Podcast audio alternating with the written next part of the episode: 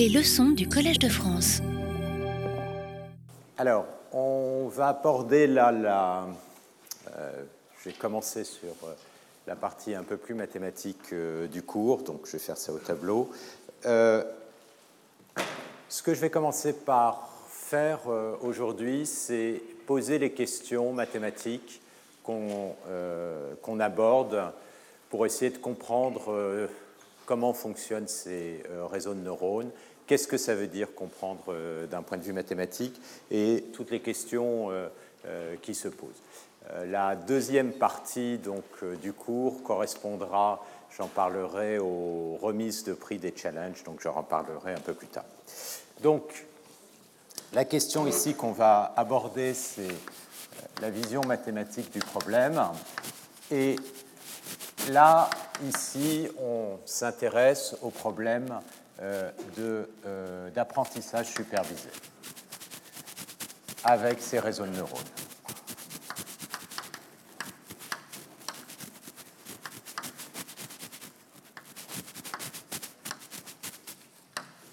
Donc, un réseau de neurones, euh, on l'a vu, ça va consister en une succession, vous avez votre signal X qui est un tableau en entrée, vous allez avoir une succession de couches qui sont calculés successivement par des opérateurs euh, linéaires qui peuvent être par exemple des convolutions, suivis euh, d'une euh, non-linéarité, c'est-à-dire que les valeurs ici vont être transformées par une non-linéarité qui va donner, lorsque la valeur arrive, par exemple si c'est un relu, soit 0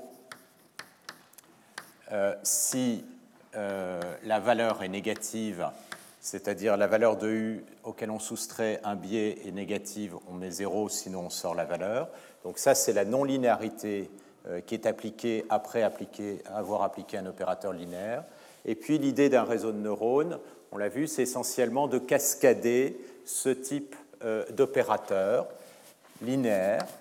Et euh, tout l'enjeu, c'est de structurer ce réseau de façon à ce qu'il n'y ait potentiellement pas trop de paramètres. Et par exemple, dans les réseaux de convolution, on l'a vu ici, on va plutôt avoir des convolutions avec des supports petits. Je vais revenir sur euh, ces idées.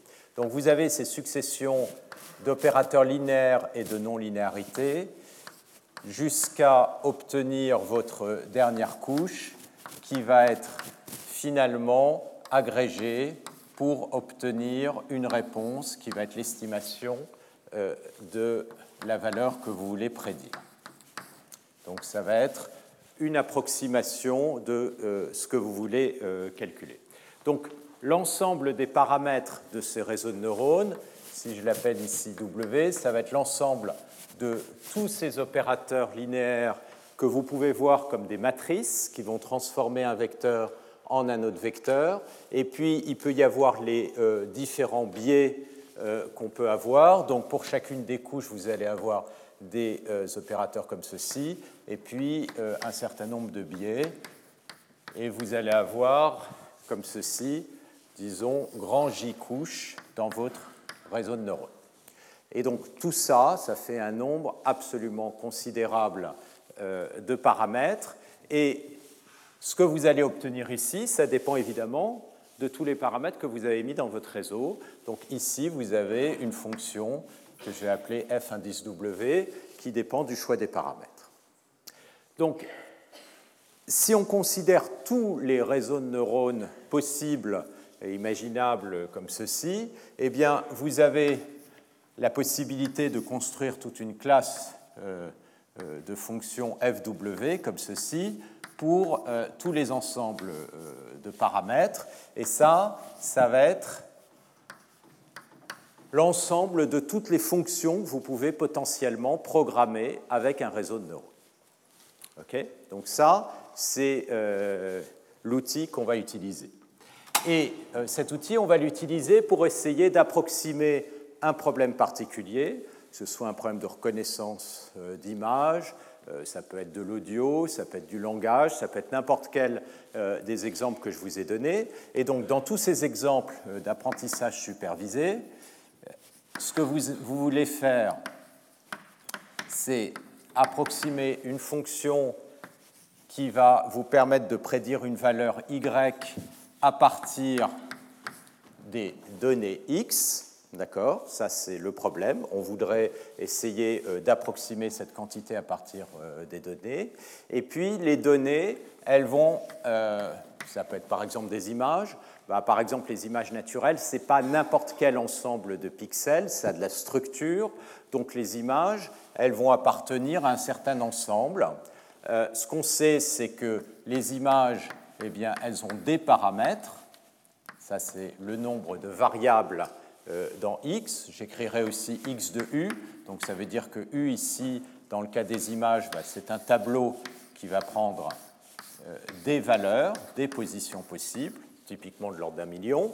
Mais comme je l'ai dit, une image, ça ne va pas être n'importe quel ensemble d'un million de paramètres, ça a de la structure, et on aimerait voir dans cet énorme ensemble euh, R puissance D où se trouve éventuellement l'ensemble oméga de toutes les images possibles.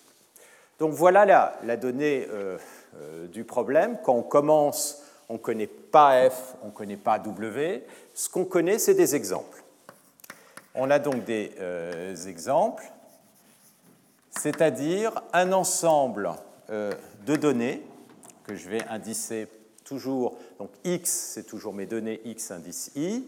Et puis les réponses associées dans le cas d'un apprentissage supervisé. Et je vais avoir N exemples.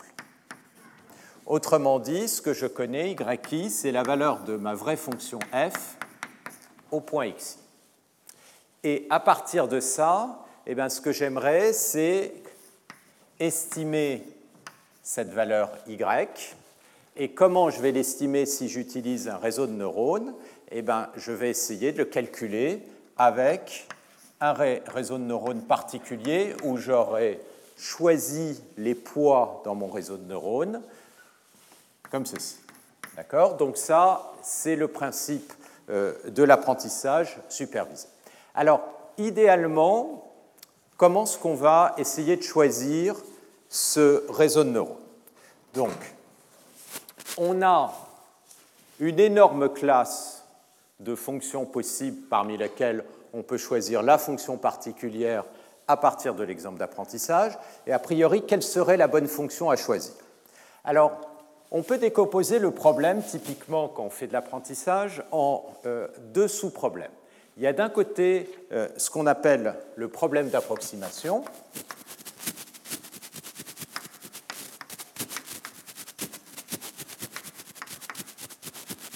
Et ce que je vais faire aujourd'hui, c'est non pas rentrer dans les détails techniques, mais essayer de poser les grandes questions mathématiques qu'on se pose pour essayer d'aborder euh, cette notion de comprendre mathématiquement et de comprendre le fonctionnement euh, de ces réseaux.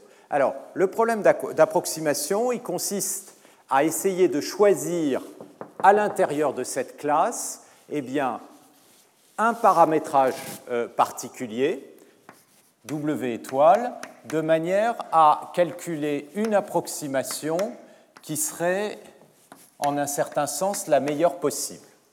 Autrement dit, la meilleure approximation de euh, ma vraie fonction. Alors, comment est-ce qu'on définit ça? Eh bien, on définit une notion d'erreur, autrement dit, une notion de risque, qu'on a déjà vu, qui va être associée euh, au choix euh, des paramètres du réseau. Et ça va être quoi ce risque? Ce risque, ça va être l'erreur moyenne.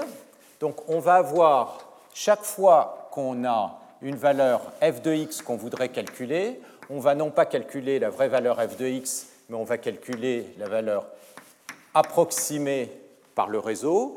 Et je vais définir petit r le risque, ou je peux l'écrire aussi comme r de y, y tilde, c'est, disons, la pénalité que l'on a si on fait une erreur entre y et y tilde. Par exemple, ça, ça peut être tout simplement l'erreur quadratique y moins y tilde au carré, ou ça peut être, si on fait de la classification 1, si y tilde est différent de y et 0 euh, sinon, ça c'est par exemple euh, des pénalités de, classification, ça peut être toutes sortes d'autres évaluations, et dans les différents challenges, eh ben, on vous donne cette fonction de risque de coût. Et qu'est-ce qu'on voudrait? Ben, Ce qu'on voudrait, c'est avoir une erreur qui est en moyenne la plus petite possible. Donc l'espérance, elle est prise ici sur x, c'est-à-dire sur toutes les valeurs possibles qui peuvent être prises par l'entrée, c'est-à-dire pour l'ensemble de toutes les images que vous pouvez rencontrer, eh bien, vous voulez minimiser l'erreur, par exemple, de classification. Donc, ça, c'est le risque. Et donc, ce que je suis en train de dire, c'est que ce que je voudrais faire, c'est calculer le paramétrage de mon réseau de neurones qui va minimiser le risque sur tous les W. D'accord? Ça, c'est euh, l'objet idéal, c'est d'une certaine manière la meilleure approximation qu'on va obtenir comme ceci de euh, la fonction y, c'est celle qui minimise l'erreur en moyenne. Donc ça, ça suppose que je connais une distribution de probabilité euh, de la répartition de mes données sur oméga et que je peux calculer cette quantité. Alors, qu'est-ce qui se passe en pratique? Il y a deux euh, problème. Le premier problème, c'est qu'il va falloir euh, voir à quelles conditions cette erreur minimum, autrement dit R indice W, étoile, peut être petite? D'accord? Ce qu'on voudrait, c'est quand bien même on a un oracle qui nous donne la meilleure solution, eh bien, on voudrait s'assurer que l'erreur est petite. Ça, ça va être un problème numéro 1, ça va être s'assurer que l'erreur minimum est petite. Alors, ça, c'est le problème d'approximation, que la meilleure solution soit une bonne solution. Et ce problème d'approximation en grande dimension est très difficile. Pourquoi? Si vous prenez des hypothèses un peu classiques sur la fonction f, ben, une hypothèse classique, ce sera par exemple de dire si je considère la fonction f de x sur l'ensemble des x possibles, je voudrais qu'elle soit régulière, par exemple. Des notions de régularité, on a vu ça la dernière fois, par exemple, on peut considérer que la fonction est dérivable ou quasiment dérivable. Quasiment dérivable, c'est par exemple la notion de régularité lipschitzienne qui consiste à dire que les incréments de la fonction f au voisinage d'un point x, eh bien, si x bouge en x', l'erreur, elle va être plus petite que la distance entre x moins x'.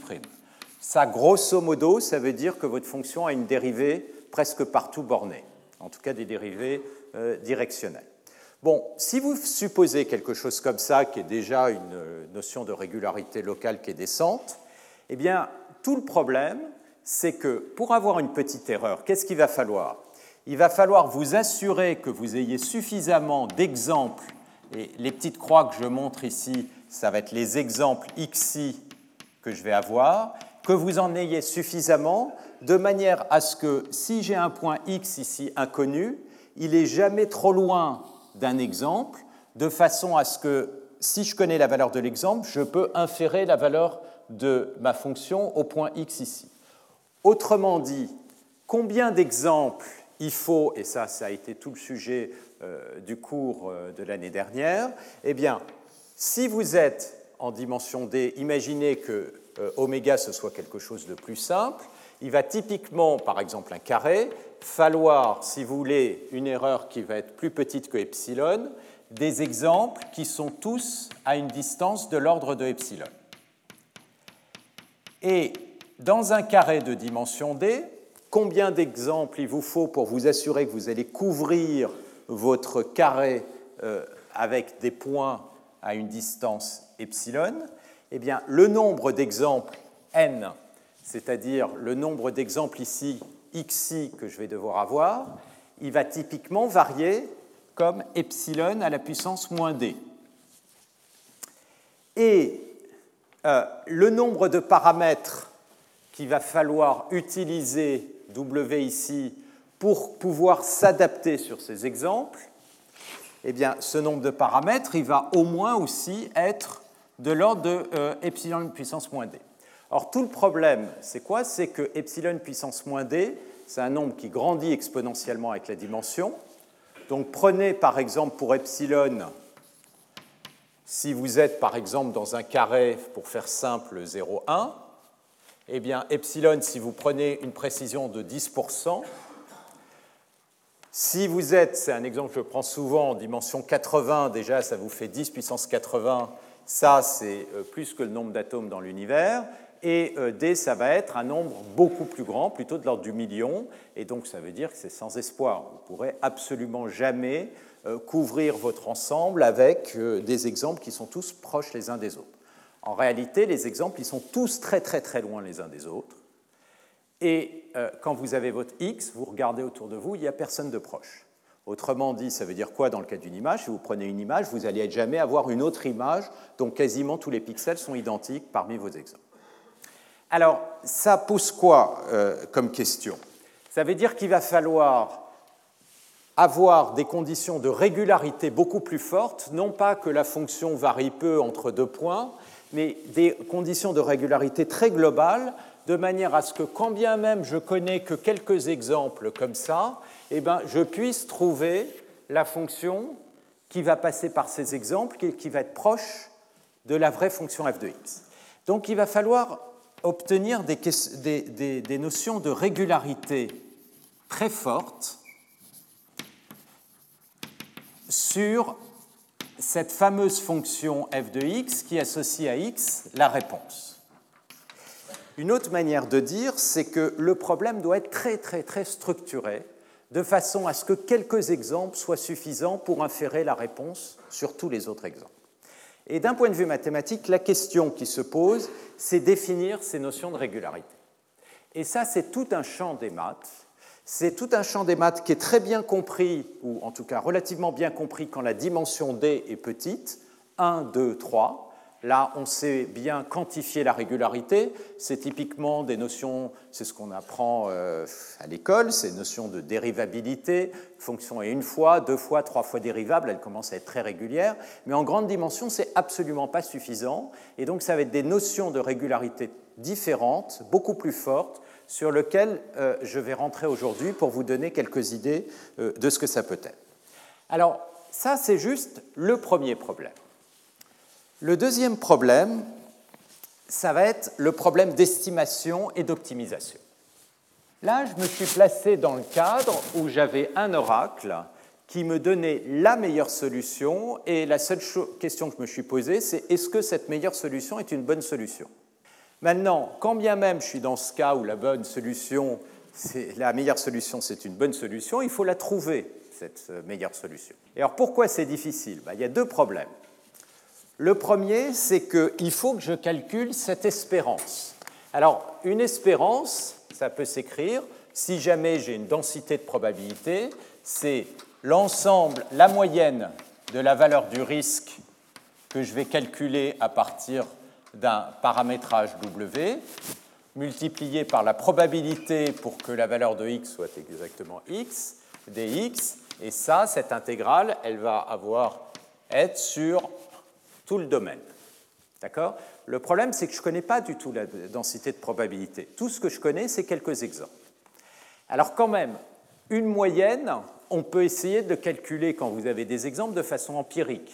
D'accord? Ça, c'est la première chose qui vient à l'esprit. OK, je ne peux pas calculer le vrai risque, mais je peux calculer un estimateur du risque. Et c'est là où on rentre dans les stats. Donc quand je pose le problème là-bas, typiquement, le type de maths qu'on va rencontrer, c'est plutôt de l'analyse de la géométrie. Là, quand on se pose le problème d'estimation et d'optimisation, on va rentrer dans les stats et euh, l'optimisation. Donc, qu'est-ce que je peux faire? Ben, Ce que je peux faire, si jamais j'ai un paramétrage W, c'est-à-dire j'ai constitué un réseau de neurones, je peux me poser la question quelle est l'erreur moyenne, au moins sur les exemples que j'ai calculés. Donc, l'erreur moyenne sur les exemples euh, que j'ai calculés, donc j'ai n exemples, je vais faire la somme sur les n exemples, et puis pour chacun euh, des exemples, je peux regarder. La différence entre la vraie valeur, c'est-à-dire euh, f de xi que je connais, c'est yi, et puis la, la, valeur que je vais calculer avec mon réseau de neurones, ma fonction, comme ceci. Donc ce que je vais avoir, c'est une moyenne empirique et ce que j'espère, c'est que si j'ai suffisamment d'exemples, eh ben, euh, j'aimerais que cette moyenne empirique, elle soit à peu près égale à la vraie espérance, c'est-à-dire l'espérance des f de x, erreur par rapport à fw. Alors évidemment, la question, c'est à quelles conditions est-ce que ceci est vrai? Donc typiquement, ce que vous allez avoir besoin de faire, c'est de contrôler d'une certaine manière la variabilité de, de l'estimateur. Et la variabilité de l'estimateur, vous aimeriez par exemple calculer la différence pour n'importe quel W entre le vrai risque, la valeur moyenne, moins la valeur estimée du risque sur tous les W. Donc, par exemple, quelle est la valeur maximum pouvant être atteinte par ceci? Alors, c'est là qu'on disait, on rentre dans les problèmes de statistique. Et en statistique, évidemment, quand vous commencez à faire ce genre de choses, ça va dépendre du nombre de paramètres dans W. Et euh, ce qu'on va essayer, donc on va regarder euh, ceci, et ceci, typiquement, la valeur maximum de la fluctuation, elle va augmenter si j'ai euh, de plus en plus de paramètres. Qu'est-ce que je vais faire à la fin de mon histoire? Ce que je vais faire, c'est que je vais essayer de calculer un meilleur estimateur qui va être tel que le risque est égal au minimum sur tout W de mon erreur empirique. Autrement dit, là je suis en train de redire en termes mathématiques le fait que je vais essayer d'optimiser mon réseau de neurones de manière à ce qu'en moyenne, si je mets une, une entrée xi de mon entraînement et que je calcule une euh, réponse yi, eh ben, la différence entre xi, donc le risque entre xi et y tilde de i, soit le plus petit en moyenne. Et je voudrais trouver les meilleurs paramètres, d'accord, qui vont me donner une erreur empirique la plus petite possible. Alors, est-ce que cette erreur va être petite? Il faut être capable de contrôler euh, ce type d'erreur. ce qui va se passer, c'est que plus vous ajustez des paramètres, plus potentiellement il vous faudra un nombre d'exemples grands pour pouvoir vous assurer que l'erreur va être petite. C'est assez euh, naturel. Et euh, tout le problème qu'on va rencontrer dans le cas des réseaux de neurones, c'est que le nombre de paramètres est totalement gigantesque, plusieurs centaines de millions, alors que le nombre d'exemples n va être plus petit. Dans le meilleur des cas, vous allez avoir quelques centaines de milliers ou euh, dans du millions d'exemples, donc vous allez avoir moins d'exemples que de paramètres. Ça, c'est vraiment pas intuitif du tout. Pensez le cas d'un problème simple de régression linéaire, c'est-à-dire vous avez des points, alors là je me mets en une dimension, vous avez euh, des exemples, d'accord? Et vous avez besoin de coller une droite pour voir si euh, vos exemples sont alignés. Eh bien, une droite, il y a deux paramètres, d'accord? Si on est comme ça en dimension 2. Donc, vous dites, il vous faut au moins deux exemples pour trouver la position de la droite. D'accord? Et typiquement, vous avez intérêt à avoir plus que deux exemples. Comme ça, ça va vous permettre d'avoir une droite qui euh, euh, va ajuster au mieux l'ensemble des exemples et être moins dépendant de la fluctuation du choix des exemples. Et eh bien là, on est dans un cas où le nombre de paramètres ici, qui définit l'approximation, est beaucoup plus grand que le nombre d'exemples. Donc, a priori, c'est un peu étrange. Qu'est-ce que ça veut dire? Ça veut dire qu'en sous-jacent, si on est capable de résoudre le problème, c'est qu'il y a une forme de régularisation. Et ça, c'est l'autre thème qui va venir derrière ceci. Ça veut dire que le réseau de neurones comme finalement il n'a pas assez d'exemples pour potentiellement fixer tous ces paramètres, en un certain sens, il va choisir l'ensemble des paramètres les plus simples qui s'adaptent, qui sont capables d'obtenir une bonne réponse. Et donc, il va y avoir cette notion de régularisation, et toute la difficulté dans ces réseaux de neurones, c'est que la régularisation est implicite. Généralement, on va le, voir, et ça, ça va être quelque chose qui va revenir constamment, la régularisation, c'est quelque chose qu'on pose de façon explicite en disant, voilà, par exemple, mes paramètres, il ne faut pas qu'ils soient trop grands, donc je peux définir une norme, par exemple, sur les paramètres, et je vais pénaliser la norme de ces paramètres pour qu'ils soient petits. Bon, ben là, souvent, on ne va pas mettre de norme, et pourtant, il va y avoir une régularisation implicite qui est produite par le réseau, et il faut comprendre la nature de cette régularisation. Donc il y a ce problème de statistique qui est de s'assurer que si vous trouvez le meilleur exemple, c'est-à-dire le meilleur ensemble de paramètres, eh bien l'erreur de fluctuation va être petite. Et si l'erreur de fluctuation est petite, à ce moment-là, vous savez que vous allez être proche de la meilleure erreur euh, obtenue avec euh, l'oracle. OK, donc ça, c'est un premier niveau. il y a un deuxième niveau encore à l'intérieur de toutes ces questions-là, c'est qu'il faut le trouver, le W étoile. Autrement dit, il faut aller chercher parmi cette famille de paramètres, et cette famille de paramètres, c'est un espace monstrueux de plusieurs euh, euh, centaines de millions de paramètres, et de trouver celui qui va effectivement minimiser votre fonction de coût empirique. Alors, le cadre classique dans lequel on sait faire ce genre de choses, c'est lorsque vous avez une fonction de coût, et c'est des choses que j'ai déjà abordées l'année dernière, qui est convexe.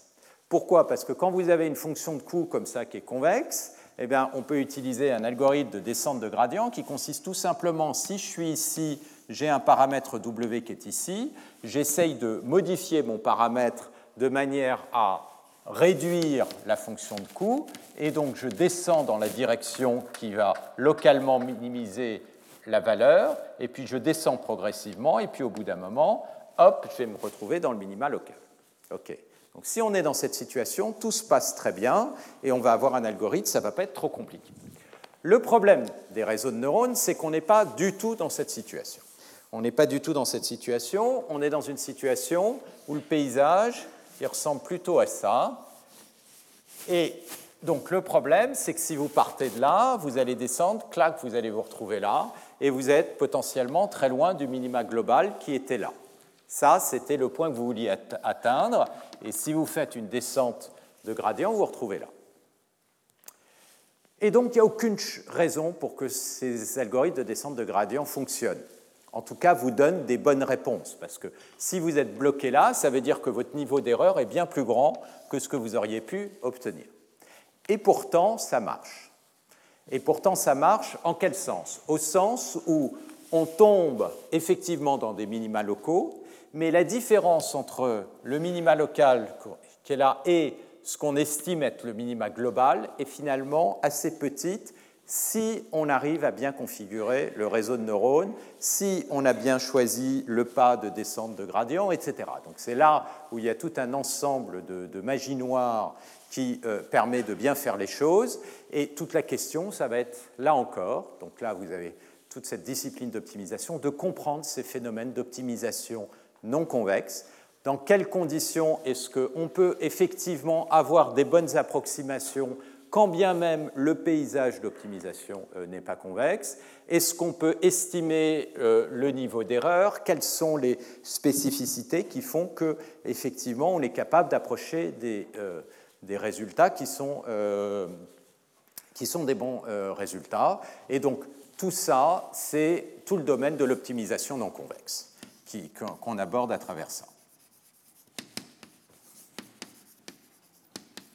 Et donc on aimerait potentiellement avoir des théorèmes qui disent, étant donné par exemple une certaine structuration du réseau. Si on ne structure pas du tout, euh, ça se passe très mal. Il ne faut pas croire du tout que vous prenez un réseau, euh, vous, appliquez une descente de gradient, tout va bien se passer.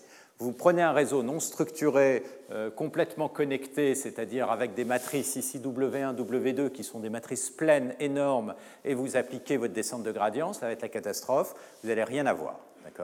Donc il faut de la structure, et c'est là encore où il y a un lien avec euh, la façon dont euh, on ajuste. Alors, je vais maintenant. Euh, donc, ça, ce sujet-là, il va être, et notamment le sujet de l'optimisation, il va être central dans le cours de cette année. On va avancer doucement le long de ce chemin d'optimisation. Pourquoi je vais partir par là? Parce que c'est le chemin algorithmique. D'accord? À la limite, si vous foutez totalement des maths, ce qui vous intéresse au moins, c'est avoir un réseau, savoir le configurer et savoir l'entraîner. Donc, ce que vous avez besoin de faire, c'est de faire de l'optimisation.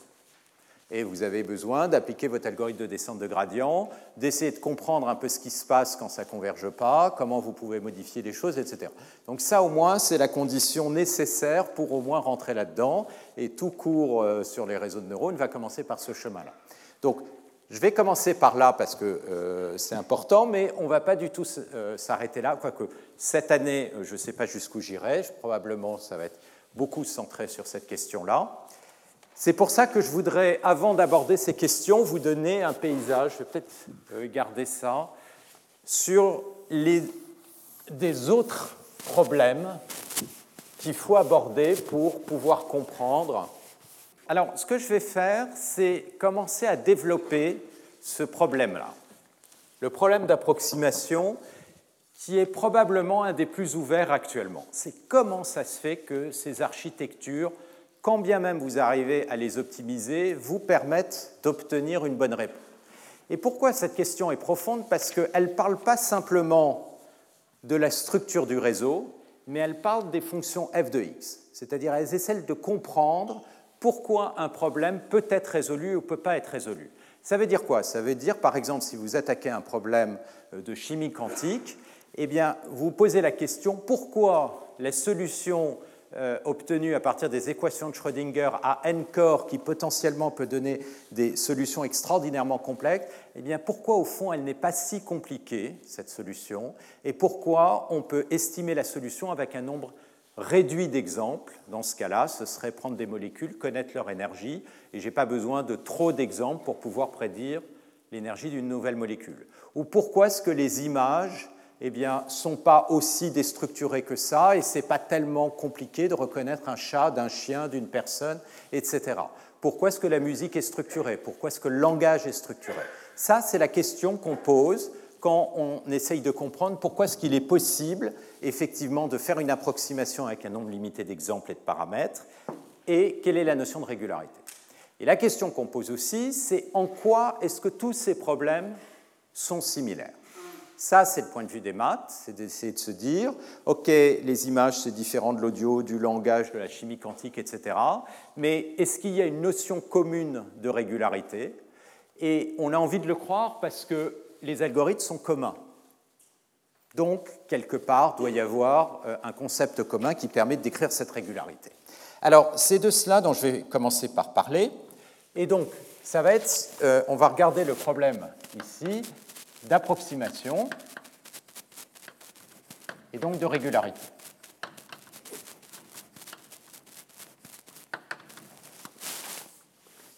Et donc, je répète ce que j'ai déjà dit, si vous avez simplement de la régularité locale, locale, c'est ça consiste encore une fois à regarder les variations de x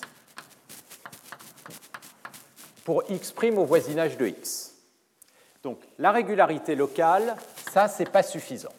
Ce n'est pas suffisant parce qu'on n'est pas capable de garantir qu'à côté d'un point x, il y aura un exemple xi, il en faut trop. Donc il va falloir aller chercher des propriétés de régularité qui sont beaucoup plus globales.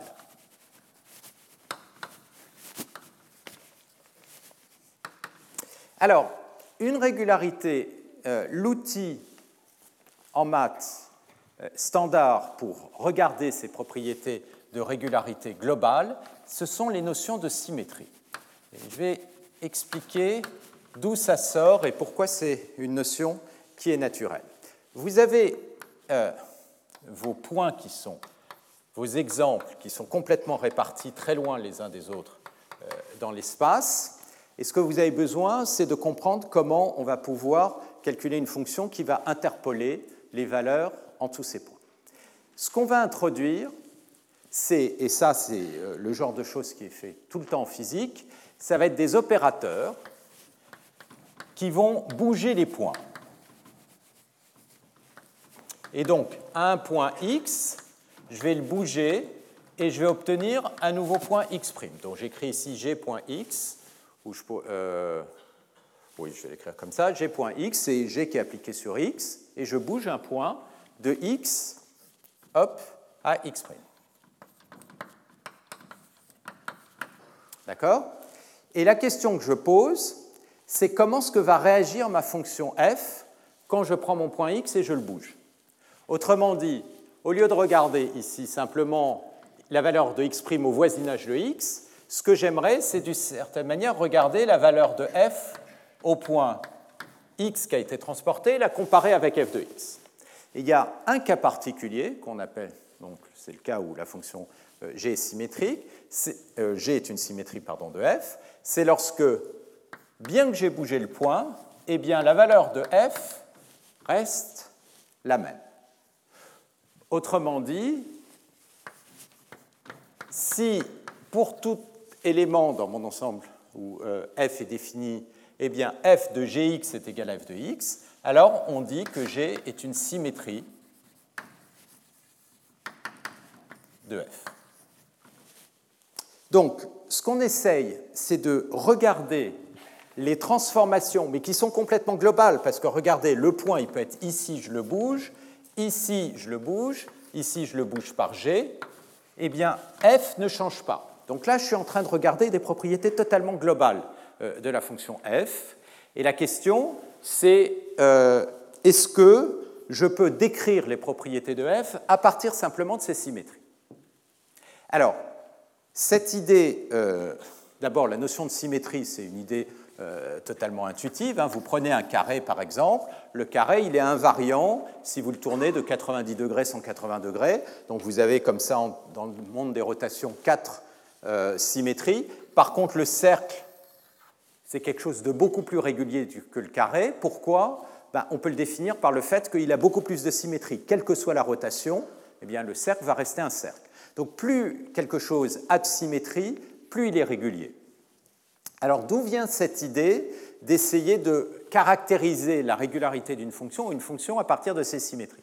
Donc ça, cette idée, euh, elle vient du travail euh, de Galois, qui, lui, s'est posé la question, euh, c'est une, fonction f très simple, équation du second degré, donc vous avez la somme des k égale 1 à 5 des ak x puissance k, donc vous avez une équation du second degré, est égale à y. Et la question que se posaient euh, les gens à cette époque, c'était est-ce qu'on peut calculer les solutions avec des radicaux, c'est-à-dire avec des formules? Et au lieu, et, là, euh, il y a eu beaucoup, beaucoup, beaucoup d'essais, et visiblement ça ne marchait pas, donc d'une certaine manière, la question c'était de comprendre pourquoi ce n'est pas possible. Et pourquoi ce n'est pas possible? L'idée de Galois, ça a été de se dire, plutôt que d'essayer de calculer les solutions, je vais regarder comment est-ce que je peux prendre une solution et la transformer en une, autre solution? Autrement dit, définir un opérateur G qui va préserver ma fonction f, et ça c'est ce qu'on appelle les groupes de Galois, et en analysant ces groupes, il a réalisé, on ne peut pas exprimer les solutions sous forme de radicaux. Donc c'est en faisant le détour par les symétries de l'objet qu'il a pu comprendre la nature des solutions. Eh bien, c'est le même genre de choses euh, qu'on est amené à faire en très grande dimension, on ne peut pas regarder les choses localement, on va regarder ces symétries. Alors, quand on parle de symétrie, eh bien, il y a un certain nombre de propriétés qui apparaissent tout de suite. C'est que si vous prenez deux symétries et que ensuite vous avez une première symétrie G et puis une deuxième symétrie G', eh bien, f de G suivi de G' de X, comme G de ceci, ça ne change pas la valeur de la fonction, ça va être f de G' transformé en x, et comme g' est une solution, c'est aussi f de x.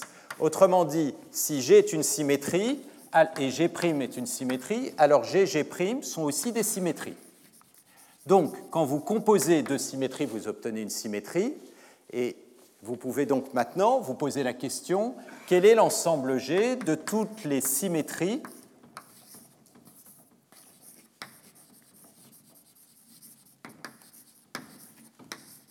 Et ça, ça c'est des choses qu'on abordera plus tard. C'est une structure de groupe. Groupe, il y a quelques propriétés essentielles qui définissent un groupe. Le fait que si vous composez deux éléments du groupe, c'est un groupe, ça appartient toujours au même ensemble. Si vous allez avoir un élément neutre, c'est-à-dire il existe un élément tel que euh, c'est l'identité G composée avec l'identité, ça vous redonne G, G doit être inversible, et puis vous avez cette notion d'associativité. Ça, c'est la structure commune que va avoir toutes ces symétries. Alors, qu'est-ce que ça veut dire en pratique sur un problème comme la classification d'images Quels peuvent être le genre de symétrie? Et euh, à quoi ça va nous servir dans ce cadre ici pour comprendre les propriétés euh, d'approximation? Bah, Prenez une image. Donc une image, elle est indexée par l'espace, c'est-à-dire la position du pixel. Si vous translatez l'image, donc vous prenez par exemple un objet, vous le translatez, ça ne va pas changer la notion de l'objet. Donc si je, définis G cliqué comme étant simplement la translation de x, donc j'ai pris une fonction, je l'ai translatée, ça c'est ma transformation, eh bien ce que vous pouvez vous dire, c'est que si votre problème c'est un problème de reconnaissance d'objet, la valeur, c'est-à-dire est-ce que c'est un chat, un chien, va pas changer si jamais je prends le chien et je le translate. D'accord? Donc une translation ne va pas changer la nature du chien. Si vous faites une rotation, bah, vous prenez votre image et vous faites une rotation. Donc ça, ça va être un autre type de transformation. Donc je prends mon image et puis, en fait, l'image, la transforme en faisant une rotation de l'image. Donc c'est-à-dire, hop, je prends l'image, je la tourne. Je peux prendre une rotation par n'importe quel angle. Ben, il y a des problèmes où ça ne va rien changer. Si par exemple, encore une fois, votre problème c'est euh, de, reconnaître euh, par exemple un animal, eh bien euh, une rotation, ça ne va pas changer l'animal. Sauf qu'on n'a pas forcément l'habitude de voir l'animal avec la tête en bas, donc ça peut prendre un peu plus de temps pour le reconnaître. Si votre problème c'est un problème de reconnaissance de chiffres, ben, par exemple un 9, vous faites une rotation, ça vous donne un 6. Et donc, le problème, il n'est pas invariant par rotation. Donc, ça va dépendre des problèmes. Là, le problème de reconnaissance de chiffres, il est invariant par translation. Vous translatez le chiffre, c'est toujours le même chiffre, mais il n'est pas invariant par rotation. Alors, qu'est-ce qu'on va essayer de faire avant d'avancer sur les exemples avec ce type d'outil Pourquoi est-ce que c'est utile de regarder les symétries? Parce que une fois que vous avez cette notion de symétrie, vous allez pouvoir, d'une certaine manière, réduire la dimension du problème. Initialement, x, ben, c'était n'importe quel élément de votre ensemble W qui est absolument énorme. Mais si maintenant vous savez que vous avez un certain groupe de symétrie, donc un ensemble de transformations qui ne changent pas la valeur, eh ben, d'une certaine manière, vous pouvez réduire la dimension de W, appelle un quotientage comme ça. Et l'idée, c'est quoi? C'est qu'une image ou l'autre l'image translatée, c'est la même chose, on s'en fout, puisque de toute manière, la fonction, ça va être la même. Donc, hop, vous collapsez tout ça, vous considérez toutes les images modulo translation comme étant les mêmes. Et donc, combien vous avez de paramètres pour définir une translation Il y en a deux. Euh, si vous êtes en deux dimensions, d'accord, horizontale, euh, verticale. Et donc, grosso modo, ce que vous faites, c'est que vous allez tuer deux paramètres qui sont les paramètres de translation de l'image. Alors, pourquoi vous tuez ici deux paramètres? Parce que le groupe des translations en deux dimensions est défini par deux paramètres, encore une fois, de combien vous bougez horizontalement, combien vous bougez verticalement. Ok, alors ça c'est bien d'avoir tué deux paramètres.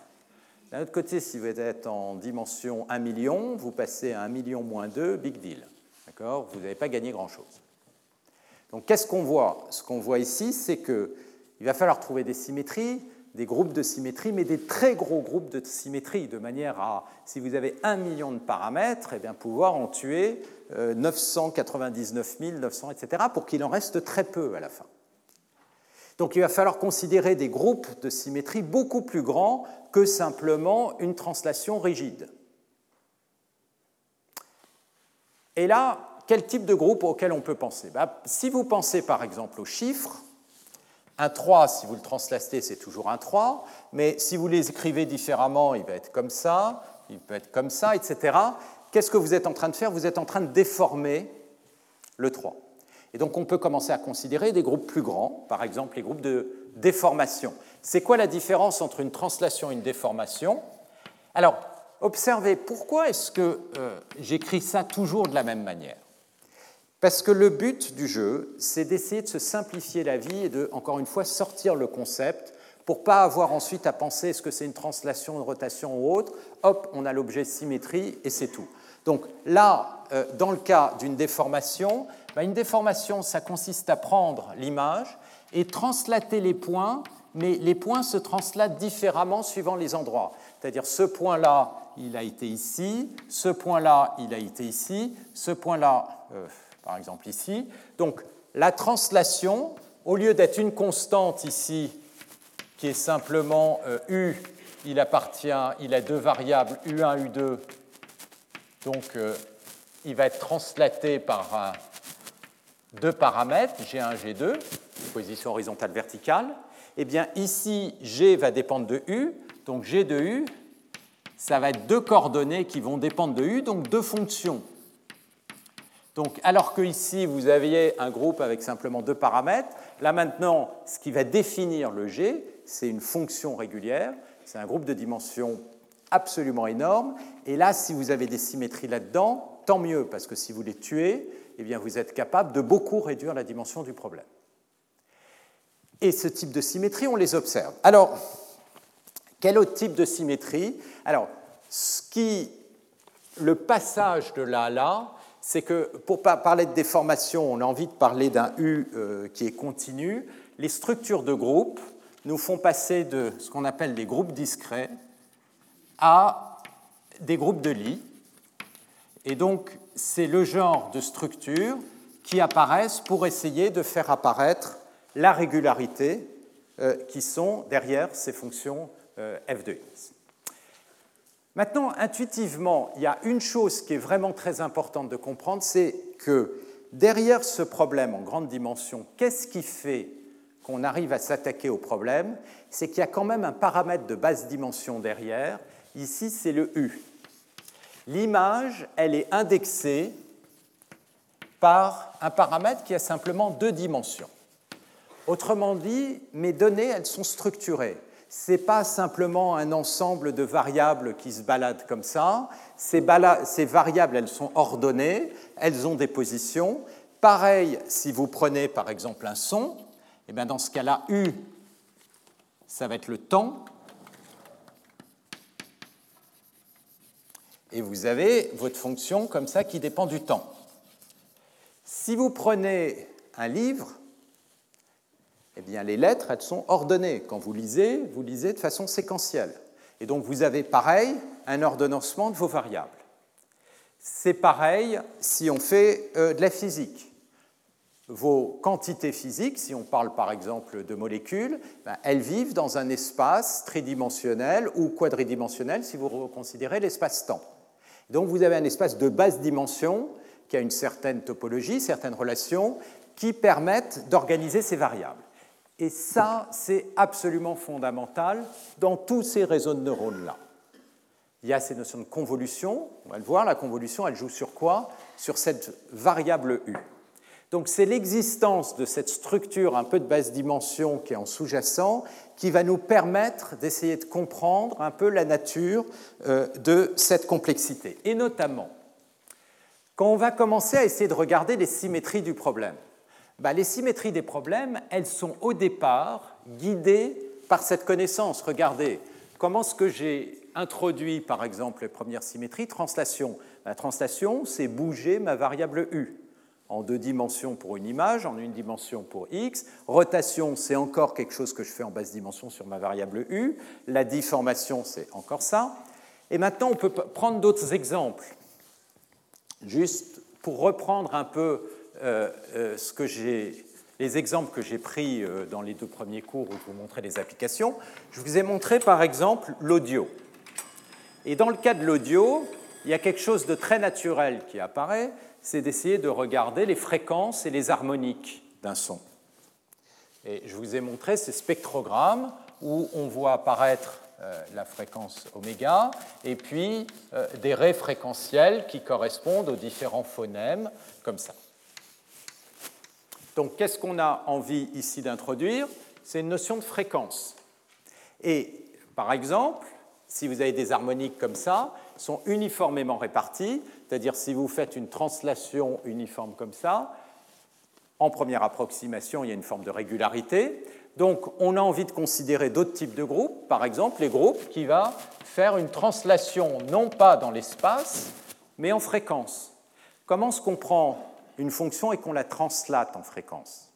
Ben, Prendre une fonction, donc ici un signal x de u et la translater en fréquence, ça consiste à la multiplier par une exponentielle. G ici, ça va être le paramètre de fréquence, U. Et ça, ça va changer si vous avez en une dimension une fonction comme ceci, x de u, et que vous le multipliez par une exponentielle comme ça, ça va vous faire quelque chose comme ceci. Et vous allez tout d'un coup bouger la fréquence. Et donc là, vous voyez apparaître un autre groupe qui va être le groupe des translations.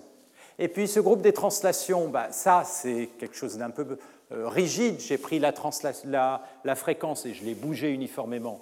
Mais si jamais vous prenez, vous commencez à chanter, vous faites des vocalises, alors je vais peut-être vous épargner mes vocalises, mais vous faites que oh, oh, bon, vous avez quelque chose comme ça, vous, l'entendez la fréquence, elle, elle, bouge en fonction du temps. Donc qu'est-ce que je suis en train de faire? Bah, d'une certaine manière, j'ai pris un son de base, oh, et puis est comme ça, et puis je l'ai bougé, mais cette fois-ci, la fréquence, elle dépend du temps. Donc je fais une déformation de la fréquence. Et alors là, je rentre dans un monde qui est beaucoup plus large et je peux poser la question, est-ce que vous pouvez reconnaître ma voix, quelle que soit la vocalise que je fais? Ça, c'est capacité de reconnaître par exemple un chanteur ou une chanteuse. Ça veut dire quoi? Ça veut dire que la fonction de reconnaissance qui, à un son, va associer le nom du chanteur ou de la chanteuse, doit être invariant par n'importe lesquelles de ces déformations dans cet espace de fréquence. Et ce que vous voyez, c'est que juste la connaissance de U, juste la connaissance du fait que je sais que ma fonction elle est indexée dans, dans un espace, ça me donne accès à énormément de structures que je vais pouvoir utiliser pour trouver ces symétries. Et beaucoup de symétries qui vont me permettre de prendre ce problème en très très grande dimension et le ramener à un problème de beaucoup plus basse dimension. La question évidemment, c'est comment ça se fait que ces structures sont capables de euh, construire ce type de symétrie, d'autant plus que ces symétries-là, elles appartiennent à des groupes de très très grande dimension. Et encore une fois, là, on est à la frontière des maths, ce sont des choses qu'on maîtrise euh, assez mal, les propriétés de, euh, des symétries sur des groupes aussi complexes que les déformations, autrement dit, on appelle ça en maths des difféomorphismes. Donc ça, ça va faire partie du type de questions euh, auxquelles on arrivera euh, à un moment. Et comment est-ce que ça se traduit? Donc euh, ce moment sera peut-être que j'aborderai un tout petit peu à la fin, mais probablement très peu cette année, ou voire pas du tout. Comment ça se traduit par rapport à ce réseau de neurones? Le réseau de neurones, je l'ai montré, il part de x, il calcule la dernière couche que je vais appeler ici phi w de x, et à partir de la dernière couche, il calcule le fw qui est en fait une combinaison linéaire des éléments de la dernière couche. Donc si vous voyez la dernière couche comme un grand vecteur, eh ben, là, euh, la réponse, ça va être une agrégation linéaire de toutes les valeurs, avec à la fin éventuellement une non-linéarité que je vais enlever. Et donc typiquement, on pourrait la mettre, mais ça va être le produit. Donc vous allez avoir des poids. Alors je vais euh, les appeler W.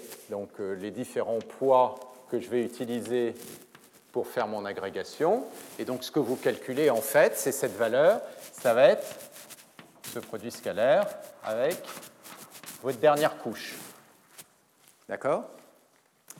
Donc si vous savez que ceci est censé être invariant par translation, rotation, déformation, n'importe quelle transformation de groupe, eh qu'est-ce que vous avez envie? Vous avez envie d'avoir une dernière couche qui elle-même est invariante. Pourquoi? Donc ce que vous avez envie, c'est que phi w de x transformé par cette transformation x, ça, ce soit la même chose que phi w de x. Pourquoi? Parce que si ça c'est vrai, eh bien ça évidemment, comme vous avez simplement une combinaison linéaire, si ça c'est invariant, eh bien ça aussi ça va être invariant. Donc ça, ça va évidemment impliquer que f va être invariant. Donc, on voit que le fait qu'on connaisse des symétries, ça veut dire qu'on aimerait avoir des réseaux qui vont progressivement. Donc, au niveau du langage, on dit que G est une symétrie de F, et on dit que F est invariant par l'action de G. F ne change pas quand G agit sur X, et G est une symétrie. Donc, ce qu'on a envie de faire, c'est construire des réseaux qui ont ces formes d'invariants, qui vont petit à petit construire ces formes d'invariants. Alors, ces invariants, expérimentalement, on les observe dans les réseaux. On les observe dans les réseaux de neurones artificiels, mais on les observe aussi dans les réseaux de neurones du cerveau. Euh, il y a euh, plusieurs niveaux. D'abord, par exemple, dans le cas euh, aussi bien de la vision que de l'audition, eh bien, plus on avance vers des aires corticales élevées, la, zone A2 dans le cas de l'audition ou V3, V4 dans le cas de, de, la vision, eh bien, on observe des neurones qui sont de plus en plus insensibles à la translation, c'est-à-dire un objet, un objet translaté, ils vont, ou un son, un son euh, décalé, ils vont réagir de la même façon. Autrement dit, on observe beaucoup de neurones qui ont une forme d'invariance par translation. Mais on observe des neurones qui ont des invariances beaucoup plus subtiles. Par exemple, c'est ce qu'on appelle donc ces réseaux de neurones grand-mère ou ces euh, euh, neurones grand-mère qui ont des invariants par rapport à toutes sortes de variabilités beaucoup plus compliquées qui fait que vous reconnaissez l'objet, quelle que soit la variabilité, le background, l'expression, etc., de la personne que vous voulez reconnaître. Donc là, on parle de groupes de symétrie qui sont beaucoup, beaucoup plus subtils, beaucoup plus compliqués que simplement ceux que je vous ai décrits. Et une des questions qu'on se pose sur ces réseaux, c'est de comprendre quel type de symétrie, quel type d'invariants sont appris. C'est-à-dire que dans le réseau, on peut, et on le verra, structurer le réseau de façon à ce qu'il puisse assez facilement calculer euh, certains invariants qu'on sait a priori être potentiellement importants, le premier étant la translation, et on verra, pour avoir des réseaux qui peuvent facilement construire des invariants par translation, qu'est-ce qu'on fait? Eh bien, on utilise des opérateurs qui sont des convolutions. Et ça, c'est exactement la structure euh, des réseaux de neurones convolutionnels. Donc la notion de convolution, elle est très naturelle dès qu'on réalise que la translation va jouer euh, un rôle particulièrement important. Mais là, on ne parle pas de translation, on parle de choses beaucoup plus compliquées, de déformation, d'expression, etc. Et donc la question, c'est comment est-ce qu'ils sont capables d'apprendre ces symétries, d'apprendre ces invariants, quel type d'invariants ils sont capables d'apprendre. Et peut-être que cette question peut donner une forme de première réponse à la question qu'est-ce que les réseaux apprennent? On a une boîte noire, on aimerait savoir euh, qu'est-ce qu'ils apprennent. Pourquoi euh, Je voudrais un peu spécifier cette question. Qu'est-ce que ça veut dire savoir ce qu'ils apprennent? Vous faites un entraînement de votre réseau, vous allez obtenir un ensemble de paramètres W. Et vous réentraînez votre réseau avec une condition initiale différente, parce que vous allez tomber dans un minima local différent, vous allez avoir un, nouveau, un nouvel ensemble euh, de paramètres. Et pourtant, les réseaux vont se comporter à peu près de la même manière. Donc, ce n'est pas les paramètres les uns à côté des autres qu'on a envie de regarder. Il y a quelque chose en commun derrière cet apprentissage, et notamment, on peut le décrire en termes des symétries du problème que le réseau a appris. Alors ça, c'est un aspect, mais ce n'est pas l'unique aspect euh, de ce problème euh, euh, d'approximation. L'autre aspect qui va être très important, il y en a trois, D'accord? Donc le premier, c'est la notion de symétrie. Donc là, je suis dans le chapitre approximation. Le deuxième, qui va être aussi très important, qui va permettre cette structuration, c'est la notion de séparation d'échelle. Donc, le deuxième critère qui va être important, ça va être cette idée de séparation d'échelle et qui vient de l'observation suivante. Quand vous avez beaucoup de variables, pensez encore une fois à vos variables comme étant des pixels, comme étant euh, des lettres dans un texte, des atomes euh, en physique, et vous en avez beaucoup des variables comme ça. Et c'est l'interaction, d'une certaine manière, si vous voyez ça d'un point de vue physique, de ces variables, qui va, euh, et ces variables, ça peut être des agents dans un, euh, dans un réseau social, c'est l'interaction de ces variables qui va vous permettre d'obtenir la réponse, d'où va résulter la réponse. Alors il y a un phénomène, et ces variables, elles sont plongées dans cet espace indexé par U. U1, U2, U3 si vous êtes en 2, 3 dimensions, etc. Il y a une observation qui est pratiquement toujours vraie, c'est que les variables qui vont interagir le plus, c'est les variables qui sont très proches. Dans un réseau social, euh, vous allez beaucoup interagir avec votre famille, vos, amis très proches. Euh, sur les pixels, la plus grande corrélation, c'est entre un pixel et ses voisins. Euh, sur une assemblée d'atomes, les interactions, les forces les plus fortes, c'est entre les atomes qui sont voisins. Donc ça, c'est les interactions très fortes. Et puis, euh, la complexité, elle vient du fait que j'ai énormément de variables. Et donc, si je veux regarder ce qui se passe là-dessus, il faut que je regarde aussi l'interaction avec une variable qui est potentiellement très loin. Ça, c'est par exemple, si vous pensez à un réseau social, euh, Facebook, vous avez plusieurs milliards de personnes, est-ce que vous avez besoin, pour comprendre le comportement d'une personne, de regarder son interaction avec, par exemple, euh, M. Andropov qui euh, est quelque part en Russie ou quelqu'un d'autre en Chine? A priori, vous pouvez dire non, on peut oublier tout ça parce qu'ils sont trop loin. En fait, si, vous en avez besoin. Pourquoi? Parce que certes, l'interaction, elle est faible, mais si vous regardez tous les Russes ou tous les Chinois, si vous commencez à, négliger cette interaction, ça veut dire que vous allez négliger l'interaction avec tout le monde. Or, s'il y a des tensions politiques entre deux pays, par exemple euh, la Chine et la France, ça peut créer des situations économiques telles qui peuvent affecter votre vie. Donc non, on ne peut pas les négliger, ces interactions. Il faut inclure l'interaction des 6 milliards de personnes. Ça, c'est le phénomène de mondialisation. Et c'est pareil pour les atomes, et c'est pareil pour les pixels, etc. D'un autre côté, il y a des interactions qui sont très fortes et des interactions qui sont faibles. Donc qu'est-ce qu'on peut faire? On peut grouper les interactions.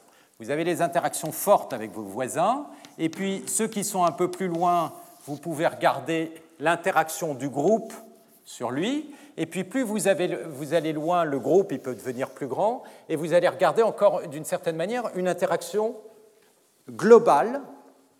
Et en physique, ça veut dire, si vous regardez le potentiel, vous allez regarder le potentiel moyen, autrement dit le champ qui va être créé par toutes ces particules sur celle-là, plutôt que de les regarder individuellement.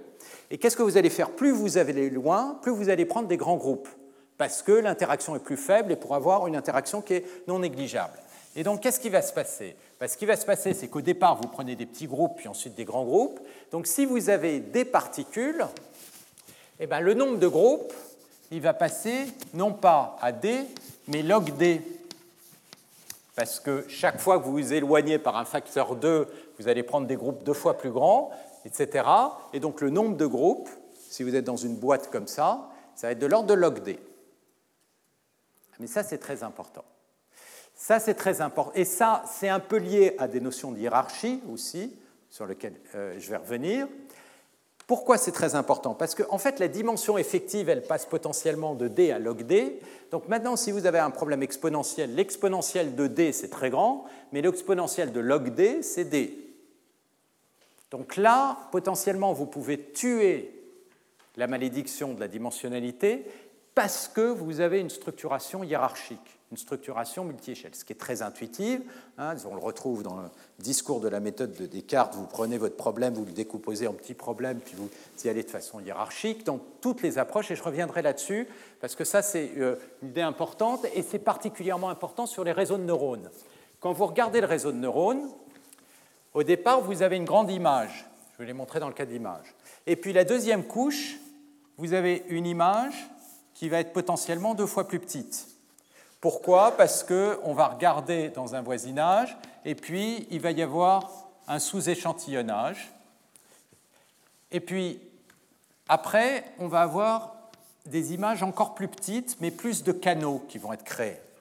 Et une valeur ici, elle va être calculée à partir des valeurs dans une petite zone, comme ceci.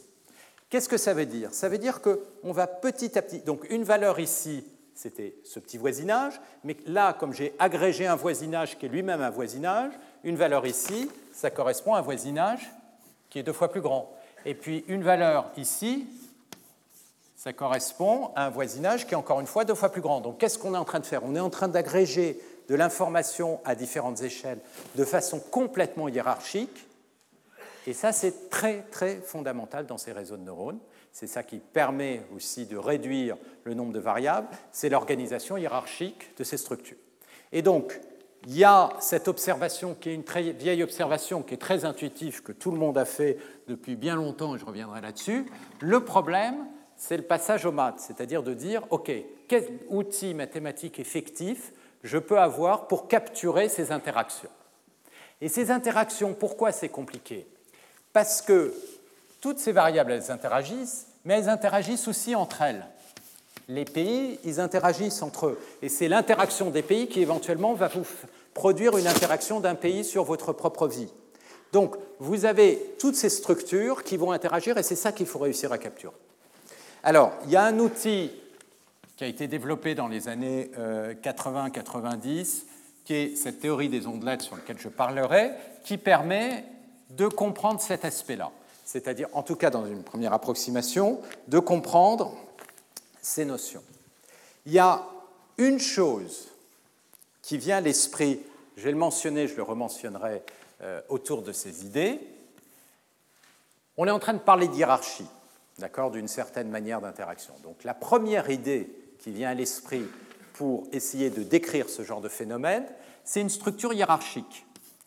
Et euh, par exemple, vous avez une entreprise, vous avez des services, ça, vous avez une hiérarchie. Ça, c'est le genre de structure que, dont j'ai parlé lorsque j'ai parlé euh, des grammaires euh, de Chomsky, où vous avez, ou des grammaires formelles d'une façon générale, où vous avez des structures d'arbres comme ça, avec votre phrase, le groupe nominal, le, groupe verbal, qui peut éventuellement une, euh, proposition qui vient se rajouter, qui se redécompose en un groupe nominal, groupe verbal, etc.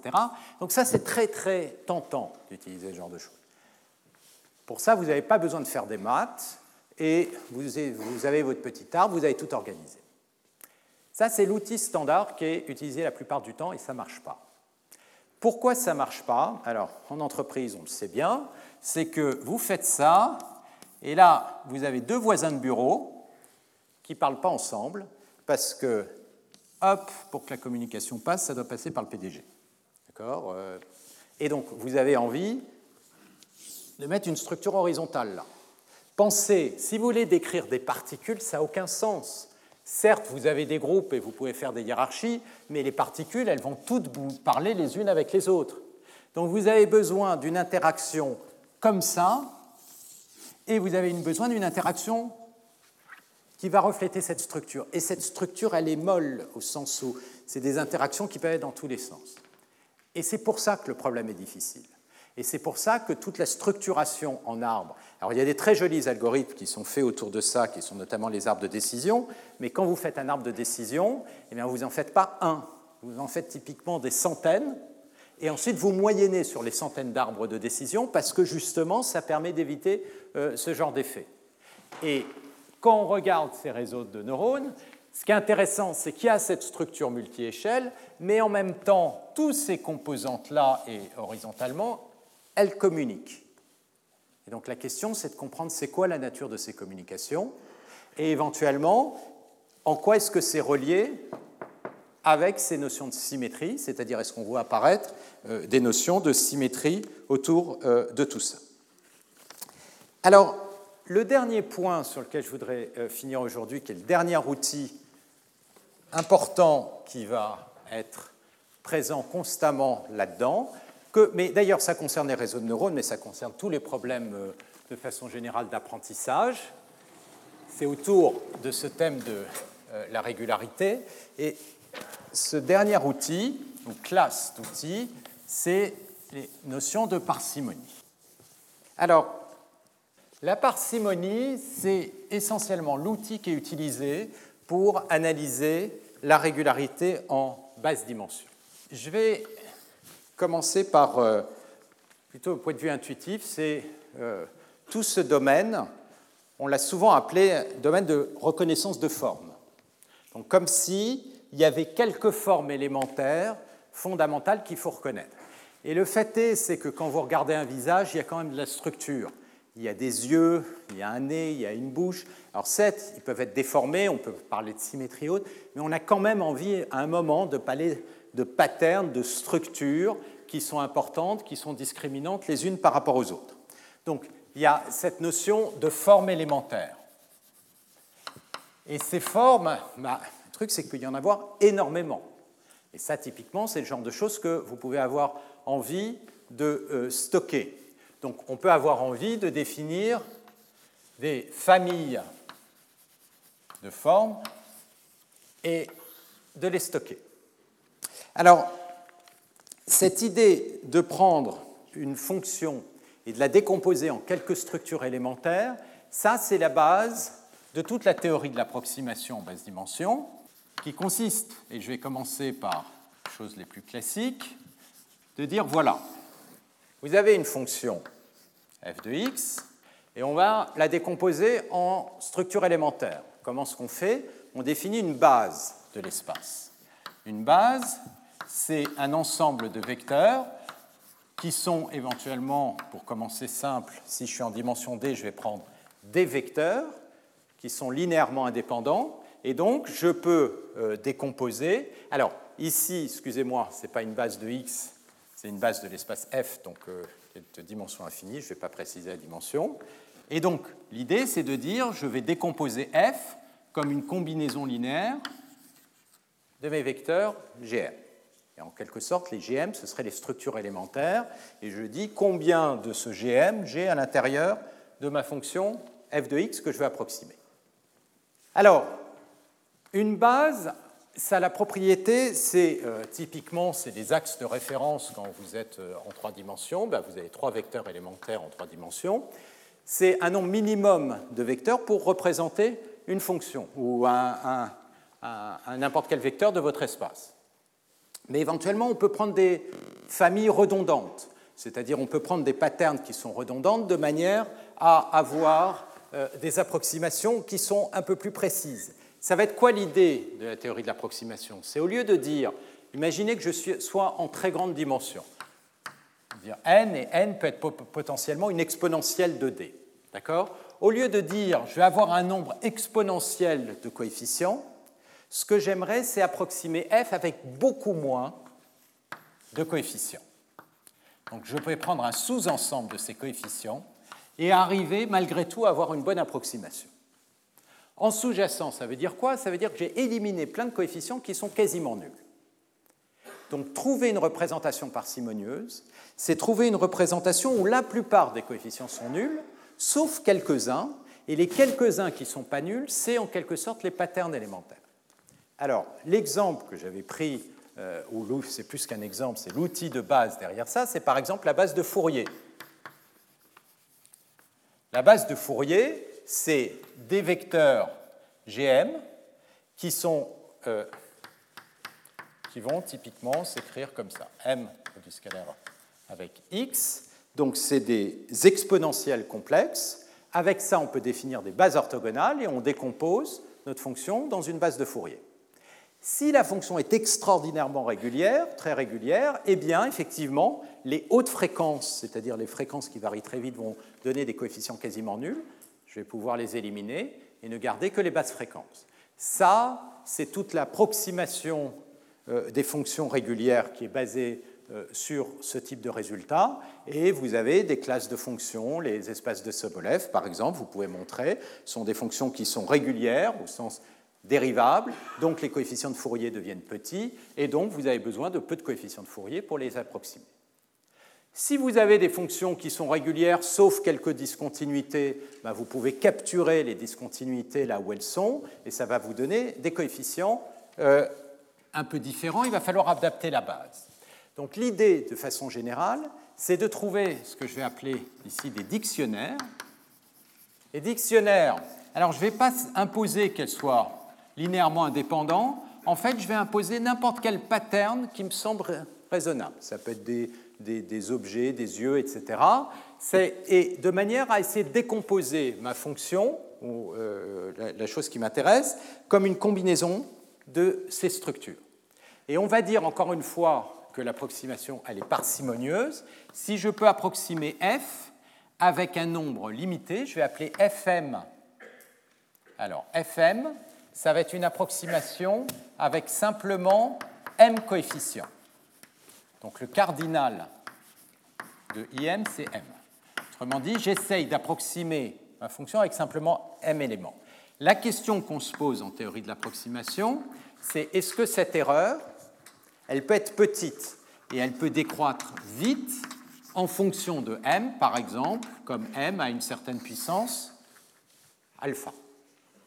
Et la parcimonie, ça veut dire essayer de chercher une base comme ça, ou une famille, ou un dictionnaire qui va permettre de réduire le nombre de paramètres permettant d'approximer l'objet. Alors ça, on arrive à le faire en basse dimension. En basse dimension, je veux dire par là, euh, approximer des images. Une image, c'est indexé par deux paramètres, et donc vous avez vos tableaux qui peuvent avoir énormément de, pixels, mais vous êtes, euh, disons, euh, vous avez une fonction qui est une fonction de deux variables, eh bien à ce moment-là, ce genre de technique marche très bien et ça a donné tous les résultats pour faire de la compression d'image, pour faire du débruitage, etc. Si on considère la fonction qui n'est pas une fonction de deux paramètres, u égale u1, u2, mais une fonction f de x d'un très grand nombre de paramètres, parce que c'est une fonction de x, bah, le nombre d'éléments qu'il faut dans le dictionnaire va typiquement croître exponentiellement. Donc, il va falloir utiliser d'autres outils au départ. C'est-à-dire que typiquement dans ce genre de problème, il y a un aspect grande dimension qui est l'aspect interaction globale, si vous voulez, loi globale de la physique, si vous pensez en termes de, de chimie. Et puis il y a un moment où vous allez commencer à comprendre ces interactions, être capable de les réduire d'une certaine manière, et ensuite vous allez d'une certaine manière vous concentrer sur l'aspect pattern. Vous faites de la chimie, il y a un moment vous êtes chimiste, et bien il y a des molécules qui sont des molécules d'alcool, qui ont une structure très particulière, des patterns particuliers, et là d'une certaine manière vous pouvez un peu oublier la chimie quantique, etc., les équations de Schrödinger. Et donc on voit apparaître ces idées qui encore une fois euh, correspondent à tout un très grand chapitre de mathématiques en théorie de l'approximation, c'est comment construire ces euh, bases, comment construire ces dictionnaires pour bien approximer des fonctions. Et la question, c'est dans ces structures-là, où est-ce qu'elles apparaissent Est-ce qu'elles apparaissent Alors, si vous regardez les euh, publications souvent sur les réseaux de neurones, eh bien, les gens essayent de faire apparaître ces patterns. Si vous faites par exemple de la classification de chiffres, il y a des gens qui vont regarder les filtres et qui vont observer ah tel filtre a capturé des coins, a capturé des contours, etc. Donc là, on parle vraiment de patterns et on a donc des dictionnaires de patterns et c'est très naturel quand on commence à aborder ces questions d'essayer uniquement de penser en termes de patterns, de structures comme ça. Mais ce n'est pas suffisant. Ce n'est pas suffisant parce que si vous prenez ce point de vue, vous n'allez jamais pouvoir capturer des phénomènes très complexes en grande dimension. Pensez par exemple à la texture. Si vous voulez, prenez par exemple la texture euh, de bois ou euh, euh, de pierre ou de choses comme ça. Si vous voulez trouver toutes les patterns que vous allez rencontrer avec une texture ou une texture bien pire de bruit blanc, ben, il y en a énormément, énormément. Et pourtant, on voit immédiatement que cette texture, c'est une texture de bois par opposition à du marbre, par opposition à du bruit blanc, etc. Donc ça va être des quantités qui vont être différentes de simplement regarder les patterns déterministes comme ça.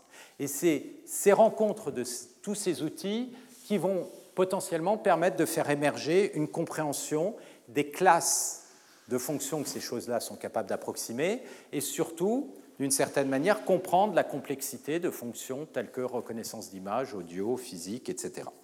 Donc ça, euh, c'est l'ambition euh, de, euh, de, toutes ces trois parties. Et alors, il y a une chose qui est, auquel je n'ai pas beaucoup fait référence ici, c'est que, encore une fois, X, il n'appartient pas à tout l'espace. X, il appartient à un sous-ensemble euh, de l'espace. Une image, ce n'est pas n'importe quelle image, etc. Et donc, ce qui va être aussi très important, c'est de s'adapter à ceci. Autrement dit, l'approximation, on veut la calculer non pas partout, mais simplement sur l'ensemble des fonctions, sur le, support, c'est-à-dire le, type de données euh, qu'on va rencontrer. Donc, comprendre la structure de cet ensemble, ça, c'est ce qu'on attaque quand on fait de l'apprentissage non supervisé, c'est-à-dire regarder le modèle, regarder où se trouvent les données, et ça, indirectement, ça apparaît.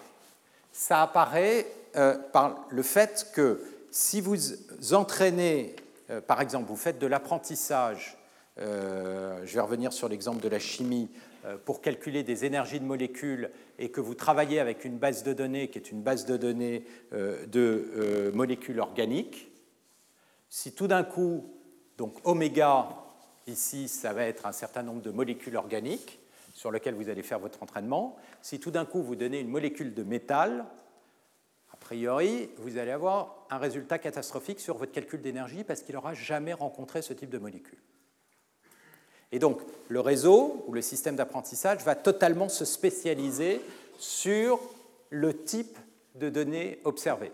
Et c'est là où on est dans un cadre différent par rapport euh, à calculer des équations fondamentales. Les équations de Schrödinger, elles fonctionnent quelle que soit la configuration moléculaire, mais, mais elles résolvent un problème beaucoup plus simple, qui est l'interaction entre, disons, plus simple, elle donne l'équation entre deux objets de très grande dimension. C'est l'équation d'évolution de la fonction d'onde. Et la résoudre, l'équation, c'est un problème qui est horriblement compliqué.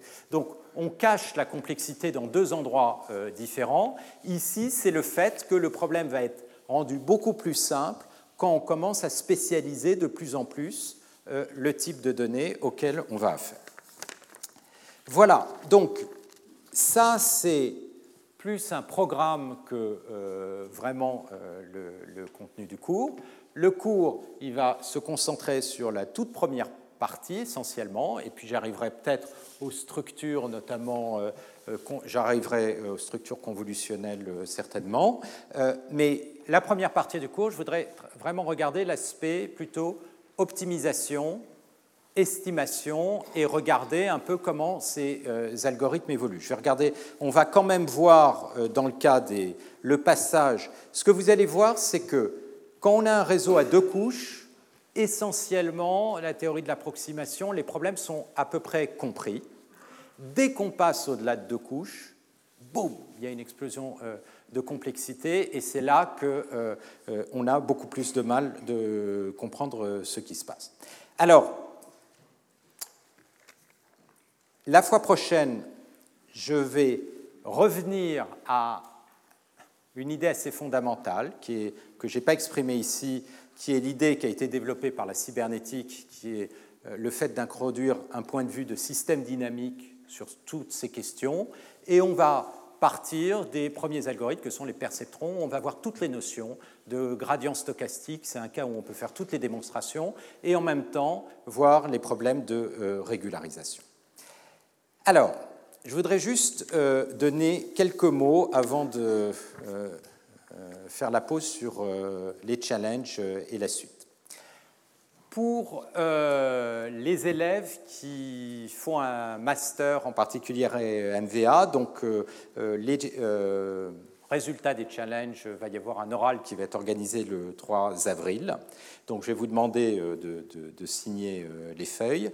Il y a une chose que je vous conseille, c'est d'ailleurs pour tout le monde. Il y a eu un très bel exposé euh, qui a été fait par Pierre Courtiol euh, le 21 février 2018. C'est sur la liste des vidéos. Euh, Pierre Courtiol, c'est quelqu'un qui a fait énormément de challenges, Kaggle, etc. C'est un des champions du domaine et qui explique un peu la méthodologie. Il y a une chose très importante dans ces, dans ces challenges, c'est vraiment d'aborder les choses avec une méthodologie, d'abord de regarder les données, d'essayer de, les comprendre et surtout de ne pas se précipiter en balançant euh, des euh, algorithmes qu'on prend les uns après les autres dans des librairies comme Scikit-Learn pour regarder le résultat. Je vous assure que ça, c'est perdant il y a des challenges où en fait il suffit de faire une régression linéaire bien foutue en regardant les bonnes variables et c'est comme ça qu'on gagne, alors que vous avez des réseaux de neurones qui servent absolument à rien, etc. Donc regarder les données, regarder les, statistiques des données, c'est tout à fait fondamental. deuxième élément, c'est effectivement comment enrichir ces données avec des descripteurs non linéaires en utilisant l'information a priori que vous avez sur le problème si c'est un problème, euh, euh, par exemple, euh, d'essayer de, comprendre si la qualité d'un environnement, comme ça a été proposé par Ose, en fonction d'un certain nombre de, variables de température, d'humidité, etc., bah, on se doute quand même que la température, ça va être un facteur vraiment important, que éventuellement des fonctions qui dépendent de température et d'autres variables peuvent être importantes d'introduire, etc. D'introduire toute votre connaissance a priori. Ça, c'est ce qui va vous permettre d'avoir des résultats précis, bien que vous n'ayez pas un nombre euh, de données absolument énorme. Et les algorithmes Alors les algorithmes, euh, ici, essentiellement, au cours de ce cours cette année, je ne vais pas beaucoup vous aider. Euh, il y a beaucoup d'algorithmes qui vont bien au-delà des réseaux de neurones, évidemment. Parlé des arbres de décision, des algorithmes tout simples de classification logistique, des algorithmes de classification à noyaux, etc. Donc c'est à vous d'aller euh, regarder euh, tout ça.